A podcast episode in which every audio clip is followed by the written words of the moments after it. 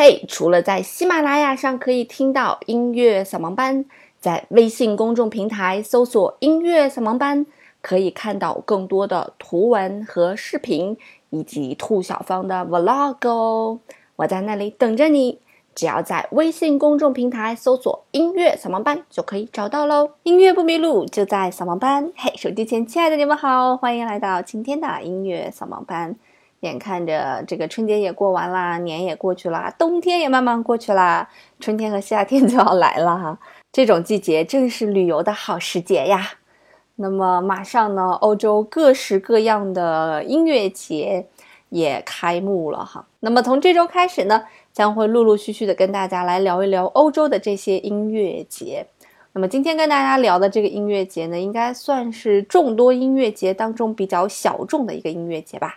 这个音乐节呢，叫做拜罗伊特音乐节。拜罗伊特呢，是位于德国巴伐利亚州的东北部，是一个距离纽伦堡大概八十多公里、人口只有七万左右的一个非常小的一个小城。那么这个城为什么这么有名呢？就是因为在这个城里面呢，有一座非常有名的剧院，这个剧院叫做拜罗伊特剧院，也被称为。瓦格纳剧院，因为拜罗伊特音乐节上面的所有曲目均来自于理查德·瓦格纳，啊，也全部都是瓦格纳所做的歌剧。那么，这个音乐节所举办的时间基本上是在每年的七月二十五日到八月二十八日，所以基本上在这一个多月里面，这个小镇会非常的热闹哈。那么，除去这一个多月，整个小镇还是相对来讲会比较冷清一些。想必拜洛伊特对于崇拜瓦格纳的人来讲，应该是非常非常的熟悉了，有点像是喜欢瓦格纳、热爱瓦格纳的人去朝圣的这样一个呃地点啊。那么整个音乐节呢，其实是由瓦格纳本人发起的，大概是在。一八七六年的八月十三日，那是首次公演上演的剧目呢，是瓦格纳最宏大的那部《尼伯龙根的指环》啊。《尼伯龙根的指环》呢，是一部四部歌剧组成的一个系列歌剧，它的创作灵感来自于北欧的神话。那么，一般在上演的时候呢，会有。啊，莱茵的黄金有女武神呐，就是我们今天听到的这个作品，有齐格飞，还有诸神的黄昏，有这样四个大的部分来举行，所以是一部非常非常宏大的一部歌剧。那么这部歌剧呢，也是需要分四天上演的，所以 对于指挥和观众来讲都是一个挑战哈。那么自此呢，每年在这个时期的左右都会上演瓦格纳的一些歌剧，比方说瓦格纳的《漂泊的荷兰人》呐。派西法尔啊，啊，纽伦堡的民歌手啊，汤豪舍呀，罗恩格林啊，罗恩格林就是我们熟悉的那个婚礼进行曲，是他的这个序曲哈。包括特里斯坦与伊索尔德啊，等等等等吧，反正就是不断的在上演瓦格纳的一些很著名的一些歌剧，有点像是每年的新年音乐会上面就是去上演施特劳斯家族的作品一样。总之，拜罗伊特的这个剧院呢，每年的这一个月。完全上演都是瓦格纳的作品。那么这个剧院呢，已经经历了一百多年了哈。呃，这个音乐节仍然是原汁原味，就是只能上演瓦格纳的作品，而且呢，上演的这个作品也只是瓦格纳选定的十部他认为最适合在音乐节上面上演的作品。那么这个拜罗伊特的这个剧院呢，也是由瓦格纳亲自来设计的。并且也没有进行什么装修，也没有进行什么改良啊，所以里面的椅子呢都是木质的椅子，嗯，坐起来据说是非常的不舒服，所以在演出的过程当中，常常能够听见椅子吱扭吱扭的这个叫声。那么据说这些木质的材料会随着音乐声而产生共鸣，所以也有人说这里面的音响效果犹如观众坐在一个乐器上面。演奏池的音乐声呢是通过挡板折射到舞台上的。那么和我们的这个歌者啊，这个声音混合之后再扩散到观众席的，所以这种混音效果也只有这家音乐厅才有。拜罗伊特呢，满大街都能看到，呃，像是迎接人们的张开双臂的瓦格纳像。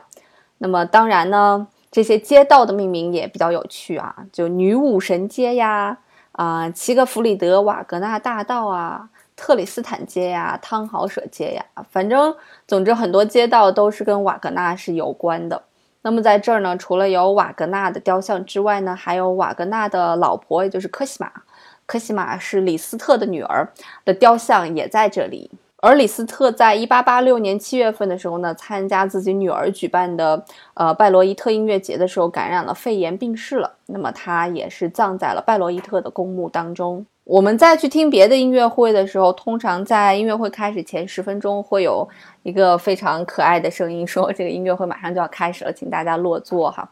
呃，这个拜罗伊特的这个音乐节也不例外。但是它比较特殊的是，在开演前十五分钟、十分钟和五分钟都分别会吹一次、两次、三次号角，给人们进行提醒。那么四只小号和四只长号会在阳台上面一字排开哈，所吹的这个旋律呢，就是。开演的哪一幕中的一个重要的动机，比方说女武神三幕前，它就是会有一些剑的动机啊，或者女武神骑行的动机来提示你。还有这个音乐会马上就要开始了，请你赶快去落座吧。据说这个节日大厅呀，从外面看是非常气派的，但是进去之后呢，由于装修之后几乎没有变过，所以也没有这个电梯啊，只有楼梯，所以老头老太太也得爬楼梯，而且。座位坐起来也非常的不舒服，所以四个小时的歌剧，据说是让人痛苦万分的哈。而且最让人难以忍受的是，这个剧院由于是一八七三年落成的，在没有经过任何装修的情况下，至今仍是没有空调的。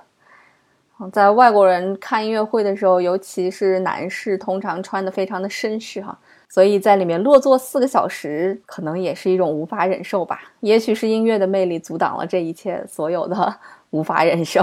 除此之外呢，这个剧院至今是没有字幕的，所以大家如果想要去体验，选择好了剧目，一定要熟悉剧目哦，否则去了什么都听不懂。那么，由于这一个月是旅游的旺季，所以在这一个月的这个住宿呢，相对于平常时候要贵很多很多很多。所以，如果大家要想去呢，一定要提前去呃去预定住宿的地方。据说在几年之前呢，这个票是非常非常的难买的，一度难买到有人花了十年的时间来排队，来不停的写信，嗯，也没有买到一张票。那么后来呢，据说也有票价被炒到四千五百欧一张，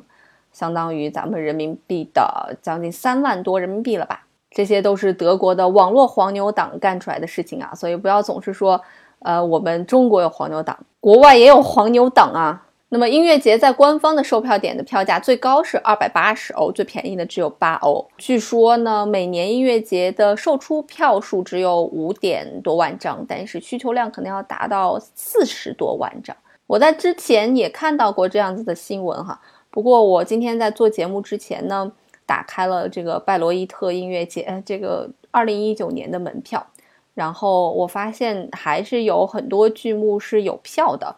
嗯，今年呢也是从二零一九年的七月二十五号，一直一直演演演演演演演到二零一九年的八月二十六号。那么基本上每一天呢都有演出，呃，演出基本上都是在下午四点钟开始。票的情况呢，像七月二十七号啊，七月三十号到八月二号啊，八月五号啊，这些都是有票的。那么我随便点进去了一个看了一看。啊，基本上这个票价可能只剩下最贵的票价了，但是它的官网上显示是二百六十欧，啊，将近就按三百欧来算吧，就是两千块钱一张票。相比于四千五百欧来讲，两千块钱人民币一张票还是可以接受的。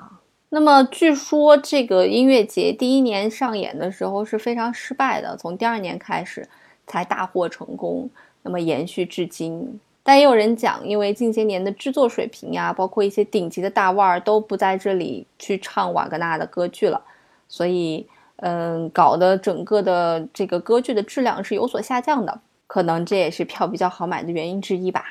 如果你想去拜罗伊特去听这个瓦格纳的音乐会呢，那么我们可以从国内直接飞慕尼黑，然后抵达慕尼黑之后呢，乘坐巴伐利亚州铁路抵达拜罗伊特。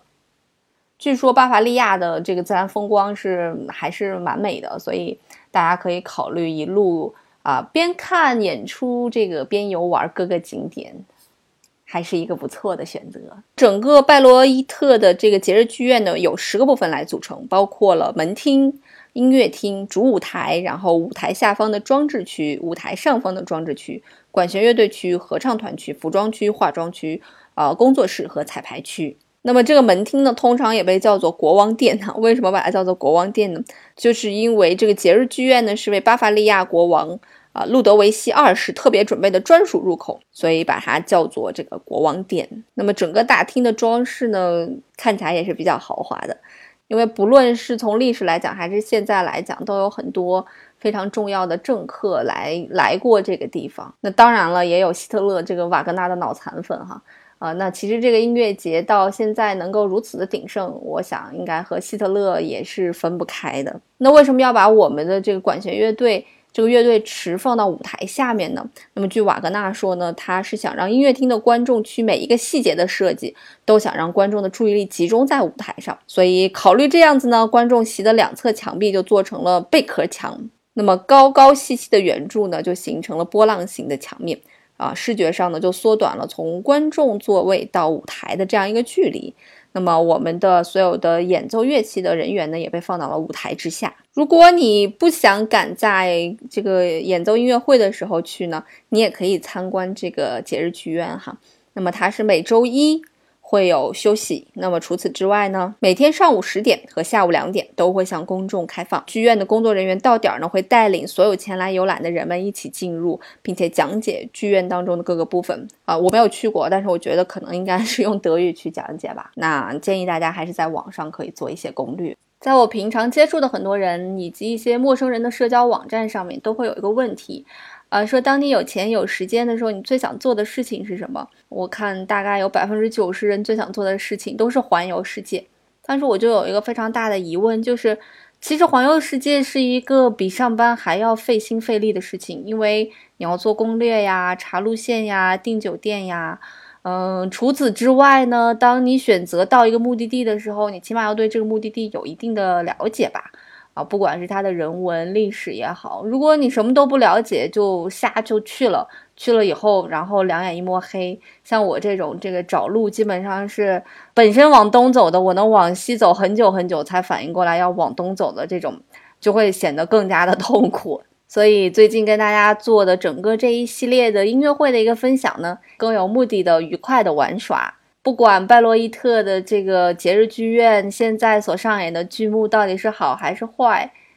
嗯，可以在你心中种下一个小小的种子，呃，有一天也去体验瓦格纳这种纳粹式的振奋人心的、很让男人有高潮的兴奋感的这样一种音乐吧。那么最后给大家送上的这首音乐呢，也是来自于瓦格纳的那个《女武神之骑行》。啊，就是你一听这个音乐，就真的感觉是坦克啊、大枪大炮啊，就远远的就驶过来的那种感觉啊。那好啦，音乐不迷路就在扫盲班，今后还会陆陆续续跟大家一起来分享欧洲的音乐节的。那今天就这样啦，拜拜。